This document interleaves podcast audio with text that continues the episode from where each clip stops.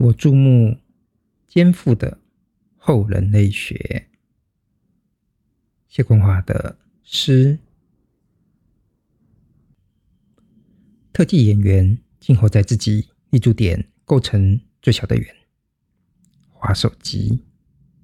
耳机线是他凌空往来的轴索。要驯服的野兽，都转化为可爱动物贴图。在镜像迷宫中，该复制出的自己们，还没化妆，或胖或瘦，或男或女，在捷运车厢到处搁置。你善良提醒，难道你不用为你的演出负责吗？车厢恰巧轻微震动，为语言提供音节。真希望能打火石般敲亮他的职业道德。